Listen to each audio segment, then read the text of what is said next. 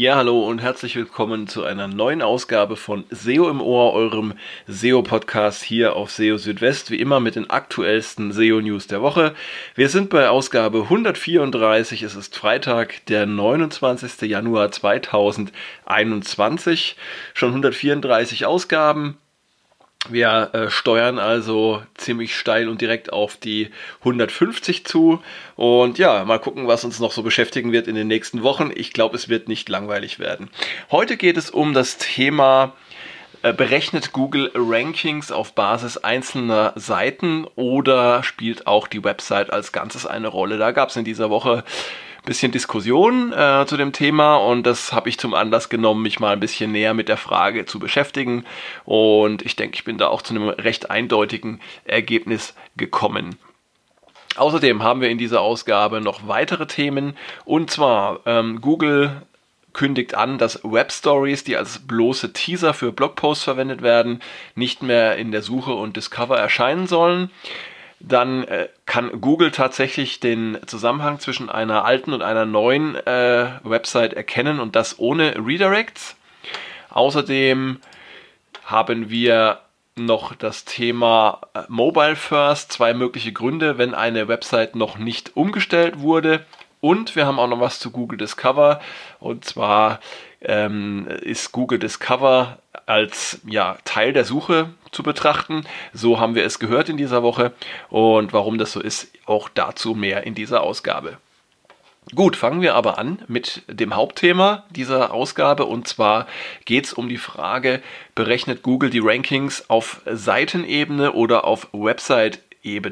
Und ja, da gab es einen Beitrag in dieser Woche auf Search Engine Journal. Den habe ich mir mal durchgelesen und da wird die These aufgestellt, dass Google die Rankings ausschließlich auf Seitenebene berechnet. Das heißt, ähm, jede Seite steht da quasi für sich und ähm, die Website quasi, die als Klammer drumherum dient, die würde dabei überhaupt keine Rolle spielen. Und äh, ja, ähm, es werden auch einige Argumente dafür geliefert, warum das so sein soll, warum praktisch jede Seite da für sich steht. Ein Argument ist, dass einzelne Beiträge von News-Websites ranken können, ähm, obwohl es auf News-Websites Beiträge zu vielen verschiedenen Themen gibt und das ohne, dass sich die einzelnen Beiträge negativ beeinflussen oder dass die einzelnen Beiträge negativ einander beeinflussen. Und das sei laut dem Autor nur möglich, weil die Beiträge eben für sich stehen.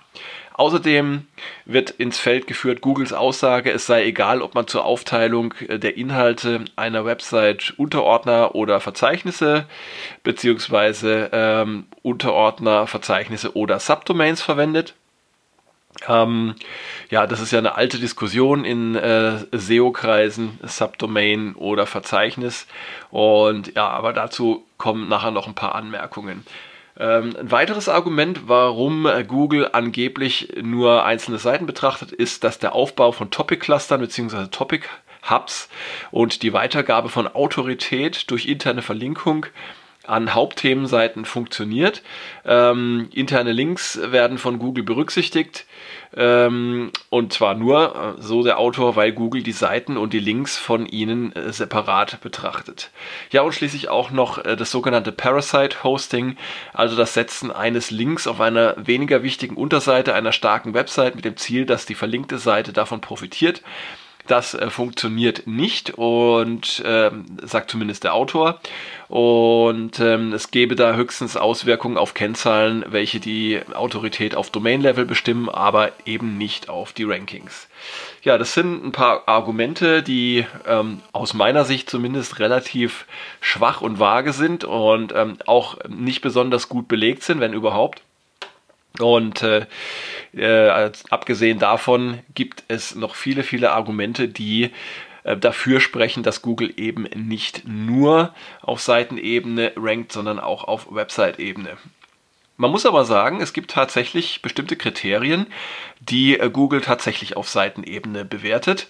Und ähm, dazu gehört zum Beispiel ähm, die Page Experience und hier insbesondere die Core Web Vitals.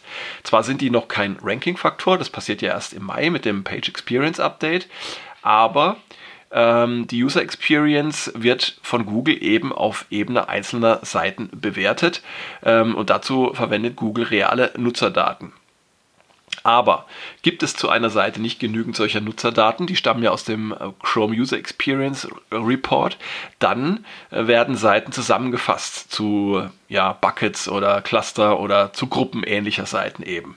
Das wiederum spricht dafür, dass Google das Website-Konzept auch ähm, für die Bewertung der Rankings bei jetzt zum Beispiel den Core Web Vitals zumindest mal ähm, ja, zum Zusammenfassen ähnlicher Seiten berücksichtigt. Der Einsatz von HTTPS ist ja auch ein Ranking-Faktor, der auf Seitenebene zur Anwendung kommt. Es kann ja auf einer Website durchaus URLs geben, die mit und äh, solche, die ohne HTTPS laufen. Und das wird von Google individuell berücksichtigt. Das ist klar. Ähm, ja, Google verwendet Ankertexte von Links auch dazu, eine komplette Website zu verstehen. Und jetzt kommen wir zu Argumenten, die eben auch für die äh, Berücksichtigung des Website-Konstrukts ähm, sprechen. Das heißt also Ankertexte von Links, ähm, die dienen eben nicht nur dazu, einzelne Seiten zu verstehen, sondern auch die gesamte Website. Das hat John Müller vor einiger Zeit mal erklärt. Und das spricht schon mal ähm, dafür, dass Google die Website auch als Ganzes betrachtet. Aber sicherlich eines der stärksten Argumente dafür, dass Google eine Website ähm, auch äh, für die Rankings mit berücksichtigt, äh, und bewertet. Das ist der Umstand, dass ich die Qualität eines Website-Bereichs positiv oder auch negativ auf die Rankings in anderen Bereichen der Website auswirken kann. Ähm, vor einer Weile hatte ich mal darüber berichtet, dass zum Beispiel ein schlechter Blog auf einer Website Googles Bewertung der kompletten Website nach unten ziehen kann. Ähm, und aus diesem Grund äh, kann es sich auch durchaus positiv auf die Darstellung einer gesamten Website in der Suche auswirken, äh, wenn Bereiche mit Qualitätsproblemen aus dem Google-Index entfernt werden. Im Zusammenhang mit äh, Google Core Updates hatte John Müller auch immer mal wieder darauf hingewiesen, dass Google versucht, die Relevanz von Websites auf unterschiedlichen Ebenen zu verstehen.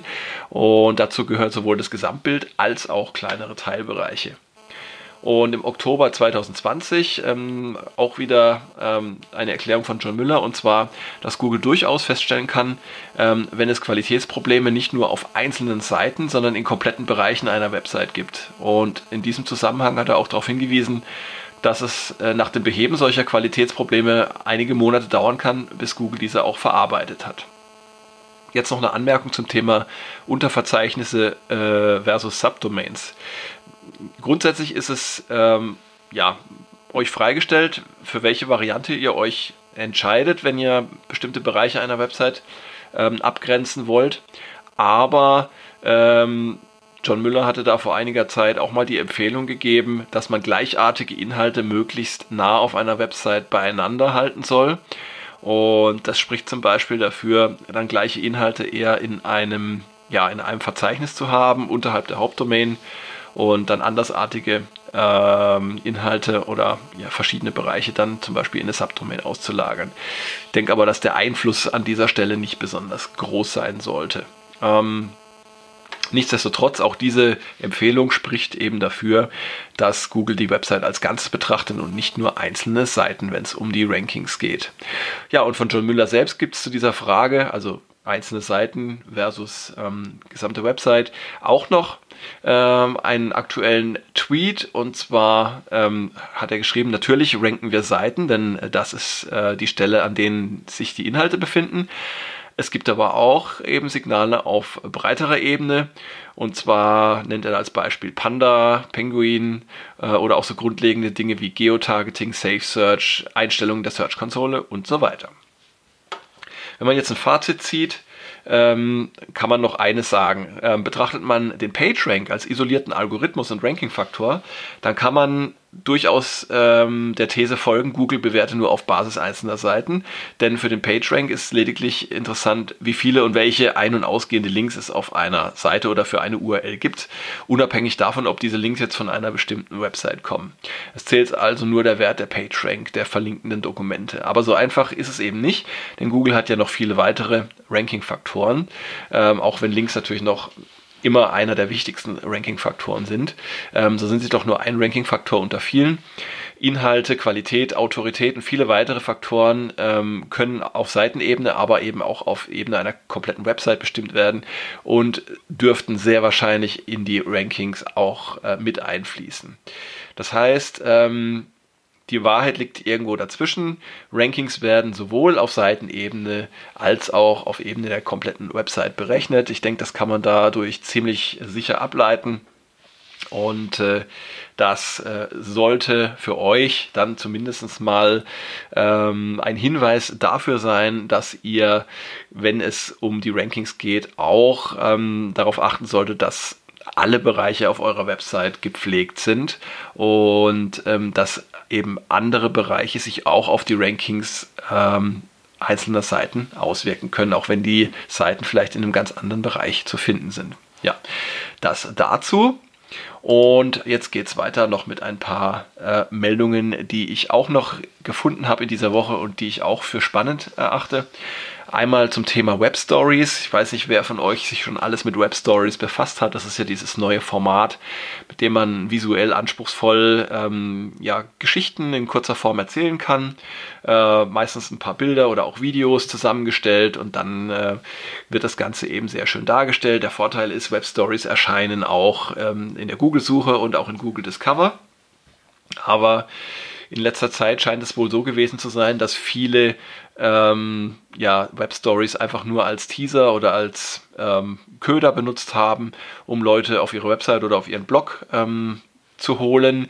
Hm, das passiert dann meistens so, dass einfach ähm, eine Geschichte angefangen wird in der Webstory und wer eben das Ende der Geschichte sehen möchte, der muss dann eben weiterklicken auf, auf den Blog oder auf die Website. Das Ganze funktioniert auch mit so Top-Listen, dass man dann eine Top-Liste, Top 10 hat und die ersten drei sieht man in der Webstory und die restlichen, dazu muss man dann eben äh, in den Blogpost oder auf den Blogpost gehen. Und Google hat jetzt ähm, gegen diese Praxis sich ähm, ausgesprochen und mitgeteilt, dass eben solche Teaser-Web-Stories ähm, zukünftig nicht mehr in der Suche und auch nicht in Discover erscheinen sollen denn auch die Qualität der Webstories sei wichtig und eine Webstory müsse eben auch für sich selbst stehen. Und ähm, damit das Ganze ein bisschen anschaulicher wird, wurden auch ein paar Do's und Don'ts ähm, da angeführt, ähm, was man eben äh, vermeiden sollte, beziehungsweise was man tun sollte ähm, anhand von Beispielen.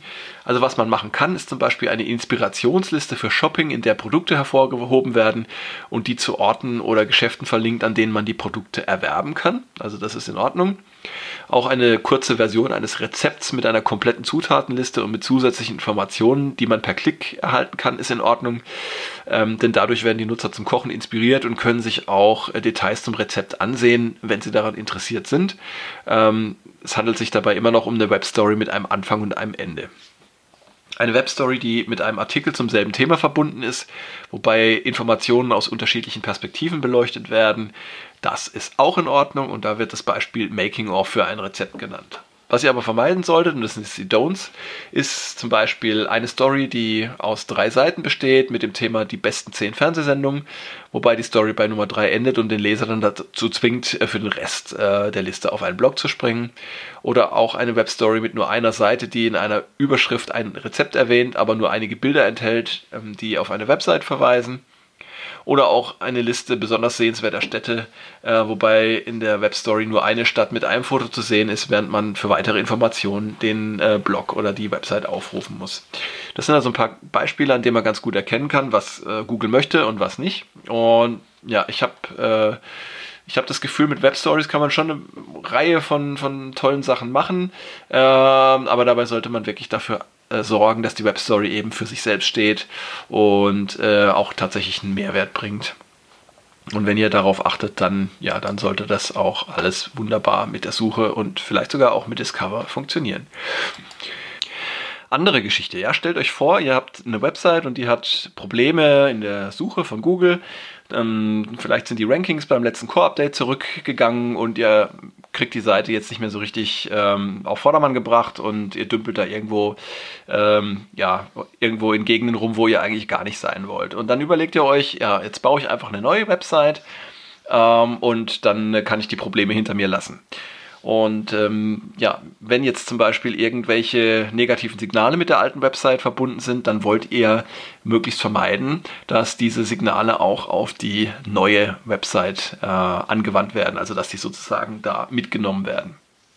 Und äh, was dabei aber passieren kann, wenn ihr das macht und so eine neue Website anlegt, ist, dass auch ohne Redirects Google den Zusammenhang zwischen der alten und der neuen Website erkennt. Und das kann dann passieren, wenn ihr zum Beispiel die Inhalte von der alten Website einfach auf die neue Website kopiert. Ähm, in diesem Fall würde Google dann tatsächlich ähm, einen Zusammenhang erkennen. Das wurde in äh, den Google Search Central äh, SEO Office Hours vom 22. Januar thematisiert. Also John Müller hat da erklärt, dass dann eben auch ohne Redirects ein solcher Zusammenhang hergestellt werden kann. Und Google würde dann ähm, die Seiten als gleichwertig betrachten und eine der Versionen einfach als Canonical identifizieren. Und dabei werden dann auch die vorhandenen Signale übertragen. Das heißt, ähm, wenn ihr einen wirklichen Neuanfang vornehmen möchtet mit einer unbelasteten Website, dann solltet ihr darauf achten, dass es keinerlei Verbindung zur alten Website gibt und zwar weder in Form von Weiterleitungen noch durch inhaltliche Ähnlichkeit. Ja, und wenn ihr Artikel oder Inhalte kopiert, dann könnt ihr auch gleich Redirects einsetzen. Das macht dann vermutlich keinen Unterschied. Ja, der März steht kurz vor der Tür. Und äh, es ist noch ja, ungefähr einen Monat hin bis dahin. Und der März, äh, für alle die, die immer aufmerksam hier mitgelesen haben oder mitgehört haben, bedeutet ja, dass Google die Umstellung auf Mobile First abschließen möchte. Das heißt, bis zum März sollen alle Websites auf Mobile First umgestellt sein. Zwar sind auch schon jetzt die meisten Websites auf Mobile First umgestellt, aber eben noch nicht alle. Und das kann zwei Gründe haben. Der erste Grund kann sein, dass Google eine Website tatsächlich als noch nicht bereit betrachtet. Das heißt, dass ähm, da noch irgendwelche Unterschiede zum Beispiel festgestellt wurden zwischen der, zwischen der Desktop-Version und der mobilen Version. Ähm, und der zweite Grund kann sein, dass äh, sich eure Website in einer Testgruppe befindet. Ähm, und zwar kann es tatsächlich sein, ähm, dass Google ähm, derzeit Tests durchführt ähm, im Vorfeld der kompletten Umstellung auf Mobile First. Das hat John Müller auch erklärt äh, in einem Video. Und ähm, ja, wenn man in so einer Kontrollgruppe drin ist, dann kann es durchaus sein, dass man eben aus dem Grund oder dass die Website aus dem Grund noch nicht auf Mobile First umgestellt wurde, obwohl eigentlich alles in Ordnung ist. Die Wahrscheinlichkeit ist allerdings relativ klein, weil diese Experimente oder diese Testgruppen eben auch nicht äh, sehr groß sind. Aber ähm, vor solchen größeren Umstellungen führt Google eben solche Tests ab und zu durch. Wenn jetzt eure ähm, Website nicht in so einer Testgruppe drin ist, sondern ähm, Google einfach Unterschiede festgestellt hat zwischen der Desktop-Version und der mobilen Version, dann kommt es darauf an, ähm, ob das tatsächlich gravierende Unterschiede sind, die ja, für euch Probleme bereiten könnten nach der Umstellung auf Mobile First oder ob das ähm, einfach inhaltliche Unterschiede sind, die ja normal sind und akzeptabel sind. Und da gibt es ein Beispiel. Wenn ihr ähm, etwa auf der Desktop-Version unter einem Beitrag ähm, fünf verwandte Artikel anzeigt, ja, äh, jeweils mit Thumbnail, mit Überschrift und einem kurzen Teasertext, wenn ihr in der mobilen Version aber vielleicht nur ein oder zwei solche verwandten Beiträge anzeigt unterhalb eines Beitrags, dann kann es schon Grund genug sein für Google verwirrt zu sein und denken, Moment mal, da ist ein Unterschied. Ähm, wir haben mobil da viel weniger als auf dem Desktop. Ähm, vielleicht ist die Seite doch noch nicht so weit und ich stelle die einfach noch nicht um. Ähm, aber genau solche Fälle hat John Müller auch erklärt, ähm, müssen einem kein Kopfzerbrechen bereiten, denn ähm, in diesem Beispiel etwa wäre es gar nicht schlimm, wenn es einen solchen Unterschied gäbe. Ja, und solche Dinge können dann eben auch noch der Grund sein dafür, dass ähm, bis jetzt noch keine Umstellung auf äh, Mobile First erfolgt ist. Wichtig an der Stelle auch der Hinweis, dass die Umstellung auf Mobile First keinen Ranking-Effekt hat. Das heißt, eine Website, die unter Mobile First läuft, hat keine Vorteile gegenüber einer Website, die noch nicht umgestellt ist. Ja, und dann kommen wir noch zur letzten Meldung und zwar geht es da um Google Discover und die Suche. Google Discover und die Suche sind sehr stark miteinander verbunden und teilen sich auch verschiedene Algorithmen. Ähm, und so ist es auch kein Wunder, dass bei Google Core Updates meist auch äh, Google Discover betroffen ist.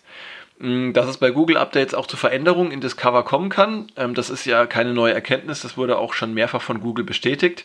Und ähm, ja, einige von euch werden da vielleicht auch schon angenehme oder auch weniger angenehme Überraschungen erlebt haben. Ähm, für manche Websites ist der Traffic aus Google Discover inzwischen äh, schon wichtiger als der organische Suche-Traffic. Ähm, Aber äh, man muss eben wissen, dass diese beiden Dienste sehr eng miteinander verbunden sind. Und das wurde jetzt auch gerade wieder in einem äh, Google Search Central SEO Office Hour äh, Termin besprochen. Ähm, es gibt eine Reihe von Qualitätsalgorithmen demnach, die sowohl in Google Discover als auch in der Websuche von Google zum Einsatz kommen. Ähm, und deshalb ist es auch ganz normal, wenn bei einem äh, breiten Core-Update auch Google Discover betroffen ist. Und äh, John Müller sagte sogar, Google äh, sehe Discover nahezu als Teil der Suche an. Und ähm, ja, das basiert eben einfach auf diesen genannten Gemeinsamkeiten. Hinzu kommt auch, dass die Inhalte in Discover ähm, darauf basieren, was Google für die Websuche crawlt und indexiert. Es gibt also keinen separaten Index für Discover. Das bedeutet aber auch, Optimierungen für die Suche können sich auch positiv auf die Darstellung in Discover auswirken. Und ähm, das dürfte insbesondere für die Qualität einer Website äh, und die Qualität der Inhalte dort speziell gelten. Und ja, bekanntlich spielen auch die Faktoren ähm, Expertise, Autorität und Vertrauenswürdigkeit, was man immer gern mit EAT abkürzt, für Google Discover eine wichtige Rolle. Ja, und damit sind wir auch schon wieder am Ende von SEO im Ohr, Folge 134. Sehr schön, dass ihr wieder eingeschaltet habt und dass ihr dabei gewesen seid. Nächstes Wochenende gibt es die nächste Ausgabe, dann Folge 135. Und in der Zwischenzeit versorge ich euch natürlich auch täglich mit den aktuellsten SEO-News hier auf SEO Südwest. Ja, dann wünsche ich euch eine gute Zeit. Bis dahin, macht's gut. Ciao, ciao, euer Christian.